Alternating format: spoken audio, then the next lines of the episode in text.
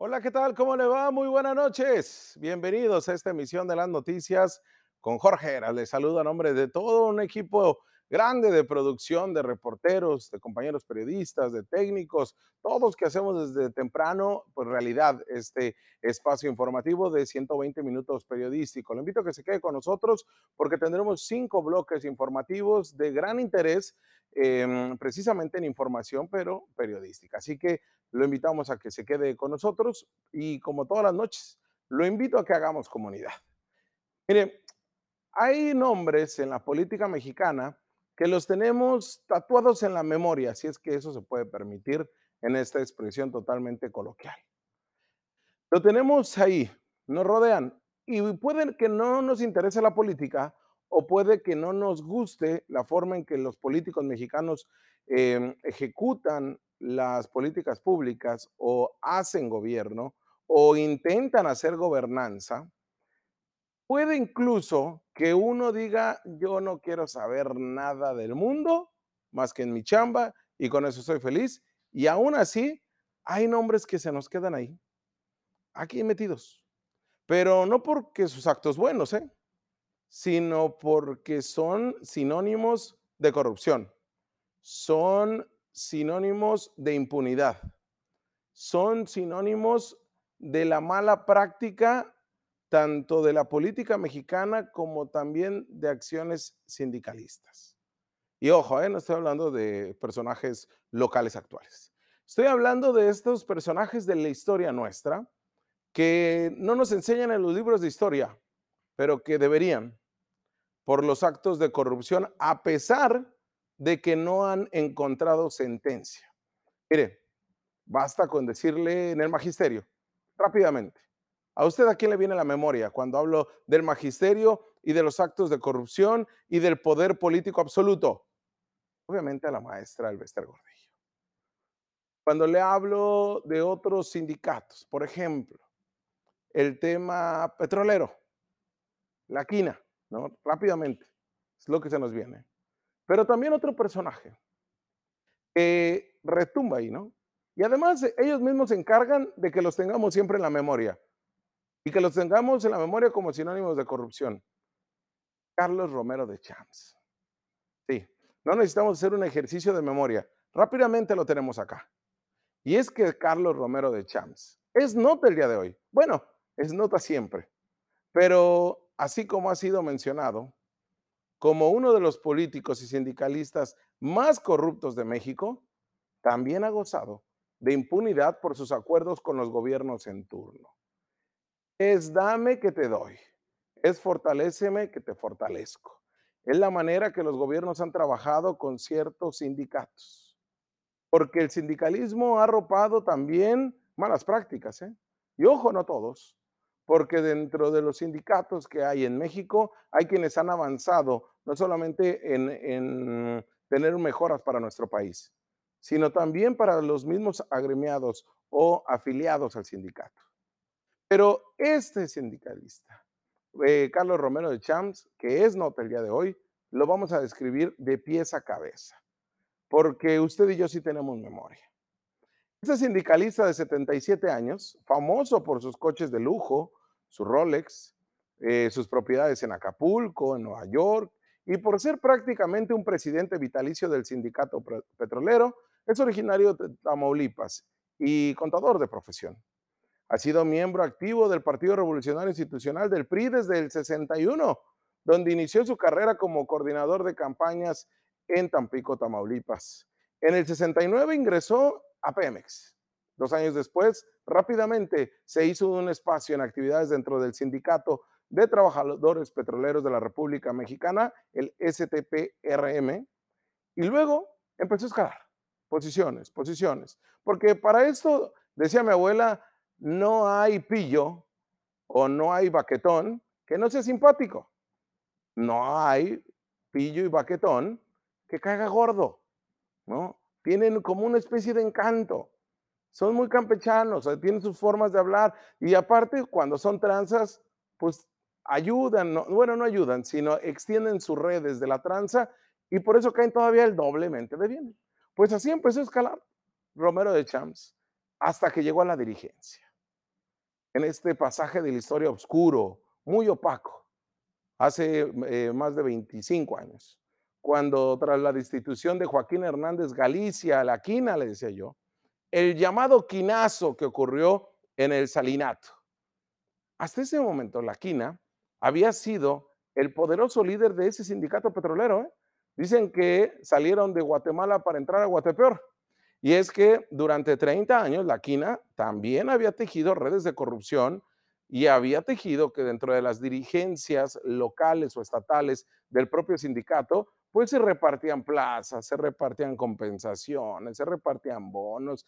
Y déjeme decirle, sí, el sindicato tenía este gran poder, pues obviamente por sus triunfos sindicales, pero también porque agrupan una gran cantidad de trabajadores y porque el petróleo siempre ha sido este mm, recurso o esta remesa muy importante dentro de las primeras tres para México. Pero el tiempo le alcanzó a la quina y el poder y la fortuna bajo el amparo de los gobiernos del PRI también se le venció, porque durante las elecciones presidenciales del 88, Hernández Galicia, la quina, apoyó directamente la candidatura de Cuauhtémoc Cárdenas, algo que en su momento se le criticó a Cárdenas, pero se fue duro con él, porque, pues mire, colmillazo, sabía que iba a ganar, tenía la voluntad del pueblo, pero minimizó o subestimó a Carlos Salinas de Gortari que tenía el as bajo la manga, que era el fraude electoral. Y amagó en su momento la quina con una huelga si el presidente intentaba privatizar a Pemex, por lo que tras ganar Carlos Salinas de Gortari en este cuestionado eh, triunfo electoral, y que sí, este presidente que ha sido uno, podemos decir, el más odiado de México, pues lo acusó de homicidio y acopio de armas a la quina. Y no obstante con eso, lo llevó a la cárcel permaneció 10 años en prisión. Fue así como Romero de Champ llegó a la dirigencia nacional, bueno, a la dirigencia de este eh, sindicato. Además, a la par fue tres veces diputado y dos veces senador de la República, todos por el PRI y todos por la vía plurinominal, es decir, por dedazo. En el año 2000, dentro de los actos de corrupción más sonados de Romero de Champs y más descarados, estuvo involucrado en el caso de Pemex Gate en el cual se realizó el desvío de al menos 500 millones de pesos del fondo del sindicato de Pemex a la campaña presidencial del periodista Francisco Labastido Ochoa, que al final del día sabemos perdió. Pero aunque este caso fue judicializado, se suspendió seis años después, ya culminado el sexenio de Vicente Fox, y cinco años después terminó por ser encarpetado. Ya no importó. Pero ahí quedó el tema dentro de la corrupción de México y la impunidad.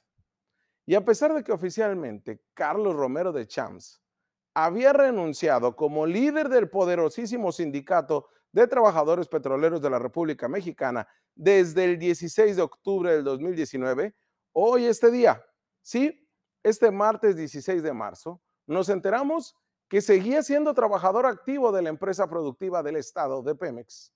Sí, un trabajador como cualquier otro por lo que seguía cobrando y disfrutando de beneficios laborales como de vacaciones y vacaciones de muchísimas semanas. ¿Sabe por qué? Porque argumentó que bajo el argumento de que en 27 años estuvo al frente del sindicato y nunca tomó vacaciones. Oiga, pues entonces todas las fotos que tenía en Mónaco, que tenía en las playas paradisíacas de México, aquellas giras presidenciales en las que acompañaba al, al presidente o al candidato a la presidencia. Vaya, pues Romero de Champs dijo, yo nunca me he tomado vacaciones, ¿eh? Y por eso tiene vacaciones ganadas por el propio sindicato y por la, propia este, ley del trabajo parado hacia él por cuatro años, cuatro años de vacaciones, háganme el favor. Pero vámonos siguiendo sobre este gran personaje oscuro de la política mexicana. Según la plataforma Nómina Transparente de la Secretaría de la Función Pública, el sueldo neto estimado de Romero de Champs ascendía a 28 mil pesos mensuales, 28 mil 600. Usted dirá, bueno, eras, pues igual no es tanto, ¿no? O sea, no es tanto para este personaje, pues que hablamos de corrupción. Pero si sumas prestaciones, bonos, aguinaldo y además otros este, partidas ahí medio secretas y beneficios que percibió de su cargo, su salario mensual proporcional ascendió a los 100 mil pesos. ¿Sí? Todo esto bajo el amparo de los gobiernos, del sindicato y de todo el mundo y su mamá. ¿eh? 100 mil pesos que usted y a mí nos cuestan porque es trabajador de Pemex, en activo. Ya no líder del sindicato porque le digo desde hace dos años le dijo bye bye, pero sigue siendo trabajador en activo de Pemex. Además de la remuneración anual neta por cargo público, durante el 2020, el otrora poderoso líder sindical obtuvo 162 mil pesos por actividades financieras correspondientes a sus rendimientos o ganancias obtenidas a través de fondos de inversión, así como 210 mil pesos netos por enajenación de bienes que corresponden a la venta de un vehículo particular. Todo esto obra en el áreas de transparencia y que acá se lo compartimos gracias a reportes periodísticos.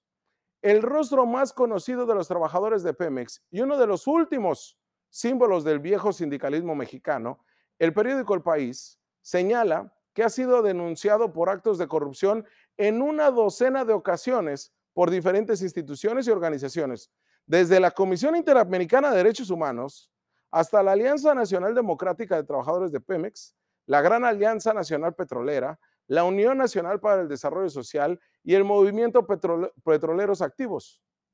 Bueno, ha sido denunciado ante la PGR ante la Fiscalía General de la República, en su unidad de inteligencia financiera, financiera perdón, e incluso en la subprocuraduría especializada en investigaciones de delincuencia organizada lo investigaron o lo tienen bajo la lupa, pero de las 12 indagatorias abiertas, nueve ya fueron archivadas, ya no importan, están ahí estancadas y solo tres continúan en curso. Una de ellas, de acuerdo a este reporte periodístico, es por una serie de depósitos, transferencias y compras de propiedades en el extranjero que no tienen justificación y apuntan a esquemas de lavado de dinero.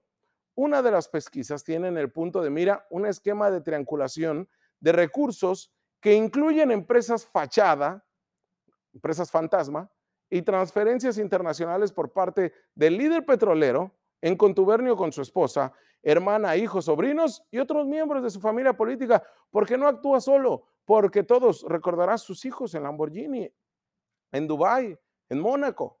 Usted dirá, bueno, pues son sus hijos, tienen derecho a recibir todo, pero no trabajan. Y son, pues bueno, solamente papi dame, y en este caso ese dinero está bajo investigación por parte de la Fiscalía General de la República. Y en una de esas investigaciones se señala que el sindicalista tuvo depósitos por 111 millones de pesos y retiros por 81 millones entre julio de 2011 y marzo del 2017. Estos reportes los tuvo el acceso a la inteligencia financiera por parte del periódico El País. Estos movimientos contrastan con los ingresos que obtuvo en los últimos años, tanto como legislador del PRI, diputado y senador en dos ocasiones, como empleado de Pemex, porque alrededor de 1.5 millones de pesos al año ha recibido, con todo y todos sus este, eh, pues, recursos que recibía extra o compensaciones o bonos o todo esto que le venía señalando. Pero ¿sabe qué? Hoy por hoy, Romero de Champs no tiene ninguna orden de aprehensión ni detención. Por eso le digo, llega PRI, no se va el PAN con Fox, llega el PAN con Calderón, se va el PAN y llega el PRI con Peña Nieto, se va Peña Nieto y llega AMLO con Morena y sigue estando en impunidad. De acuerdo a una investigación realizada por el portal, sin embargo, entre enero y diciembre del año pasado, Romero de Champs cobró 1.200.000 pesos como jefe de departamento en la refinería de Miguel Hidalgo, de acuerdo con la última declaración patrimonial que presentó en enero del 2021. El ex jefe sindical supuestamente no había usado sus días durante las casi tres décadas que fue dirigente, pero seguía ganando dinero y seguía haciendo todo tipo de señalamientos. Y de acuerdo al contrato colectivo que tiene, puede usar sus días acumulados. Por ello, es capaz de mantenerse como trabajador activo dentro de la petrolera hasta el 2024, algo que el presidente de la República el día de hoy, Andrés Manuel López Obrador, dijo, lo está tomando por sorpresa, porque se pensaba que ya tenía todo resuelto, pero puede entrar otra vez a ser trabajador del Pemex, terminando el sexenio de Andrés Manuel López Obrador. A pesar de estos escándalos, el ex líder sindical se mantuvo en el poder durante, durante 26 años, ¿Pero por qué? Ya para cerrar, le digo que Ana Lilia Pérez, una de las más críticas periodistas que ha escrito sobre este político petrolero, señala que pues, el sindicato del cual es líder tiene 120 mil afiliados que incluye a la mayoría de los trabajadores que mantienen operación a Pemex, la mayor empresa del país, la que más dinero nos deja. Una huelga puede representar un fuerte impacto en la economía del país e incluso existen protocolos de seguridad nacional para evitar que se paralice la explotación de hidrocarburos. El plan contempla que de presentarse este problema, ojo, ¿eh? el ejército, el mejor amigo de AMLO, debe asumir el control de las instalaciones de Pemex. El poder que acumuló Romero de Champs, de acuerdo a Ana Lilia Pérez, esta periodista, que le digo, ha escrito una serie de trilogía, una trilogía más bien, de el libro sobre este personaje, Debe también el apoyo del sindicato a iniciativas polémicas como la reforma energética del 2013 y además por la cantidad de dinero que tiene su organización y su renuncia a la Secretaría General equivale a caer en desgracia, pero no es así. Porque sí, dejó de tener el amparo y protección de que tuvo en gobiernos anteriores, pero veremos si ahora sí lo enjuicia. Usted díganos, usted tiene la última palabra. ¿Seguirá gozando de impunidad este personaje oscuro de la política mexicana o ahora sí le cayó la voladora y se irá al menos al banquillo de los acusados. Vamos a una pausa y volvemos.